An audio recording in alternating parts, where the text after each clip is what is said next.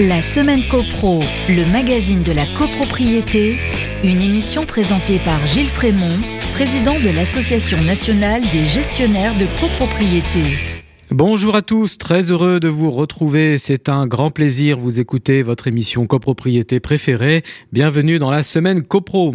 Cette semaine, on vous propose un dossier sur la durée du contrat de syndic. C'est la minute juridique.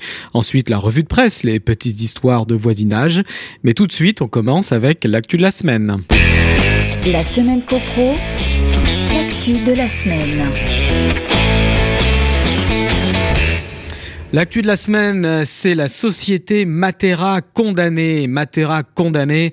La NGC, son conseil, le cabinet BJA tiennent à communiquer dans l'affaire opposant les syndics professionnels à la société Matera. Le tribunal de commerce de Paris, 15e chambre, a rendu son jugement le 24 janvier 2022. Le tribunal, statuant en premier ressort par jugement contradictoire, dit que Matera s'est rendu coupable d'actes de concurrence déloyale sous forme de dénigrement envers les syndics professionnels, dit que Matera s'est rendu coupable de pratiques commerciales déloyales et trompeuses envers les syndics professionnels, et condamne Matera à payer à titre de dommages et intérêts la somme de 20 000 euros à chacune des trois demanderesses qui étaient la NGC, la FNAIM Grand Paris, le SNPI et la somme de 10 000 euros à Foncia.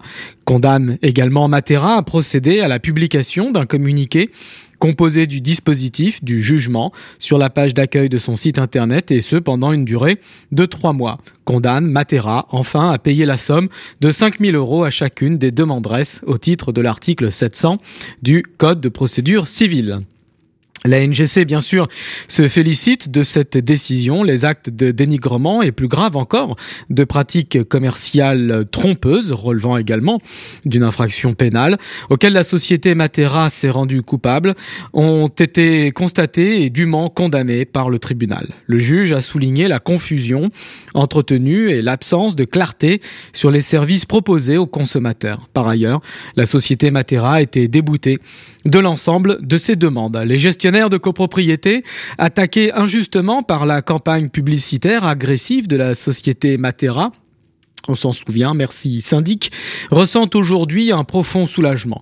Ils estiment que justice leur a été rendue et que leur honneur est sauf. Ce jugement de première instance montre que même sous couvert d'une communication dite fun ou d'une solution présentée comme disruptive ou de levée de fonds important, on ne peut pas dire ou raconter n'importe quoi. Le professionnalisme appelle au respect et à la modération en toutes circonstances. La condamnation a publié le jugement sur la page d'accueil de son site internet, sanction rarement prononcée par les tribunaux, vient renforcer la portée de cette décision de justice pour l'information des copropriétaires trompés donc par la société Matera. L'affaire n'est cependant pas terminée, reste le volet infraction à la loi Hoguet relative aux personnes qui, d'une manière habituelle, se livrent ou prêtent leur concours, même à titre accessoire, aux opérations portant sur les biens d'autrui. La notion légale de prêter son concours devra être clarifiée devant d'autres juridictions. Matera vient tout juste de faire appel du jugement. Ainsi va l'actualité, on passe à la revue de presse. La semaine copro Petites histoires de copro. Partons maintenant vers Orléans. C'est une fable de l'égoïste. Il était une fois un monsieur qui était administrateur de biens. Il euh, gérait la rénovation d'un bâtiment de quatre étages. Hein. Il a tout rénové. L'emplacement de ce bien lui plut tellement qu'il décida d'investir pour lui-même. Et il garda un lot pour lui. Tout allait bien. Mais un jour, il se dit qu'il y avait là une bonne affaire à flairer. Il se dit, si j'évitais de payer les charges, puisque j'ai un lot, je vais lui faire un traitement spécial. Drôle d'idée. Résultat, euh, selon son règlement, euh, eh bien, euh, qui était exclu du lot des charges, des coûts, il n'avait que très peu de charges à payer. 17 euros par an ça fait rêver. Mais et, le problème, c'est que personne ne vit la supercherie, euh, personne ne savait que l'administrateur de biens ne payait euh, qu'une somme aussi modique, jusqu'à ce qu'il y ait des changements jusqu'à ce que la gestion de la copropriété soit transférée au groupe Côtois. Spécialistes de la copropriété, les experts de chez Côtois virent tout de suite la supercherie. Un peu trop facile de s'exonérer des charges. Et puis, le propriétaire trop gourmand ne réalisait pas qu'il s'était ainsi lui-même soustrait la possibilité de voter. Puisque son lot ne faisait pas partie de la copropriété, l'administrateur de biens n'avait pas le droit de voter. Ensuite, Côtois fit le nécessaire pour répartir les charges comme il se doit? Une AG fut convoquée. Les copropriétaires manifestèrent leur colère d'avoir été bernés. L'histoire ne dit pas si l'administrateur de biens eut honte d'avoir été aussi cupide, mais rappelle que l'équité est une valeur fondamentale de la copropriété. La semaine copro la minute juridique. La durée du contrat de syndic. Article 18 grand 6 de la loi du 10 juillet 1965, je cite, Le contrat de syndic est conclu pour une durée déterminée. La précision est principalement à vocation pédagogique. Il s'agit là de bien expliciter que le contrat ne peut pas être tacitement reconduit, comme le prévoit l'article 1212 du Code civil. Durée déterminée donc, mais quelle durée? Article 28 du décret du 17 mars 1967. La durée des fonctions du syndic ne peut excéder trois années. Trois ans donc, c'est un maximum. En pratique, le contrat sera le plus souvent signé pour un an, voire 15 mois ou 18 mois, pour se laisser une petite marge de sécurité au cas où l'Assemblée générale annuelle serait convoquée un peu plus tard dans l'année qu'habituellement en raison d'une préparation plus longue de l'ordre du jour, tenant par exemple à l'obtention de devis pour des travaux. L'article 29 du décret de 67 poursuit et précise que le contrat de mandat du syndic fixe sa durée et précise ses dates calendaires de prise d'effet et d'échéance. Il va de soi que les dates indiquées dans la résolution d'Assemblée générale désignant le syndic et les dates mentionnées dans le contrat signé doivent être concordantes. À défaut, le procès verbal l'emporterait sur le contrat, l'Assemblée générale exprimant le vote et la véritable intention des parties. La durée des fonctions du syndic ne peut donc en principe excéder trois ans. Il s'agit d'une disposition d'ordre public à laquelle le règlement de copropriété ne peut déroger. Le mandat du syndic prend fin de plein droit à son échéance et le syndic est alors dessaisi de l'administration de l'immeuble. Il lui appartient donc de convoquer une assemblée assez tôt pour qu'elle puisse se prononcer avant l'expiration du terme prévu. D'où la sécurité, on le disait, d'un contrat de 15 ou 18 mois. Parallèlement, le syndic dont le mandat a pris fin n'a le droit à aucune rémunération ni remboursement à quelque titre que ce soit. Dans la pratique, il peut arriver que le syndic reste en place une fois ses fonctions expirées.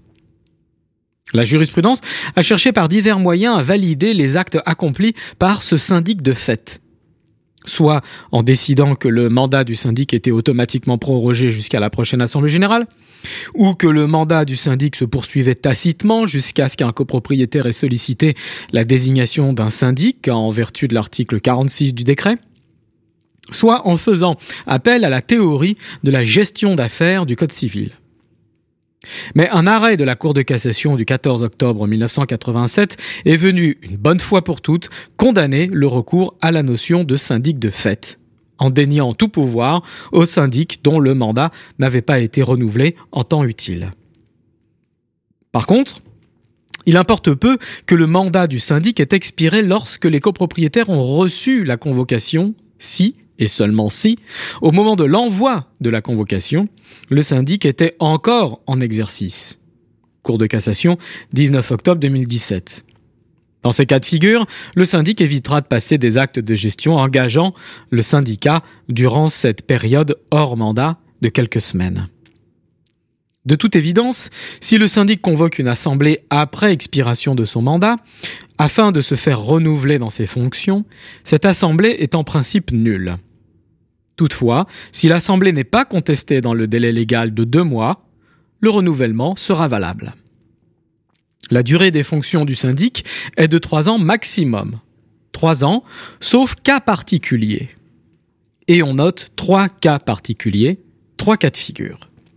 Premier cas particulier cité dans l'article 28 lui-même pour le syndic d'immeubles HLM de l'article L443-15 du Code de la construction et de l'habitation. Article qui prévoit que, en cas de vente réalisée en application de la présente section, les fonctions de syndic de la copropriété sont assurées, sauf s'il y renonce, par l'organisme vendeur tant qu'il demeure propriétaire d'au moins un logement. Le contrat du syndic d'immeuble HLM pourra donc excéder trois ans. Deuxième cas particulier, cité aussi à l'article 28, mais alinéa 2, le syndic constructeur. Ainsi, pendant les délais prévus à l'article 1792-4-1 du Code civil, c'est-à-dire durant toute la période de garantie décennale, donc pendant 10 ans à compter de la réception de l'immeuble neuf, la durée du contrat de syndic ne peut dépasser une année lorsque le syndic son conjoint, son partenaire, son concubin, son commettant ou son employeur, ses préposés, ses parents ou alliés jusqu'au deuxième degré inclus, ont directement ou indirectement, et à quelque titre que ce soit, même par personne interposée, participé à la construction de l'immeuble. Pendant dix ans, le syndic constructeur ne pourra donc être renouvelé que pour des périodes d'un an. Enfin, troisième cas particulier, prévu cette fois-ci à l'article 18-1 grand A, grand A de la loi de 65, pour les immeubles à destination totale autre que habitation, les immeubles tertiaires donc, bureaux ou centres commerciaux, et, et lorsque le syndicat de copropriétaires est composé exclusivement de personnes morales. Dans ce cas de figure bien particulier, où la notion de consommateur profane est, est totalement exclue, alors les copropriétaires, personnes morales, pourront décider de déroger directement à l'article 18 et définir avec le syndic ses missions, ses honoraires, ainsi que sa durée, qui pourra être supérieure à trois ans. Voilà pour la durée du contrat de syndic, une durée ferme et déterminée. La semaine prochaine, nous verrons toutefois qu'elle peut être remise en cause dans deux cas prévus par la loi, le cas du non-renouvellement et le cas de la résiliation. Un grand merci à tous, merci pour votre écoute et votre fidélité. Je vous dis à mercredi prochain, 14h sur les ondes de Radio Imo. D'ici là, portez-vous bien et faites de la copro. La semaine copro, le magazine de la copropriété, à réécouter en podcast sur radio.imo et toutes vos plateformes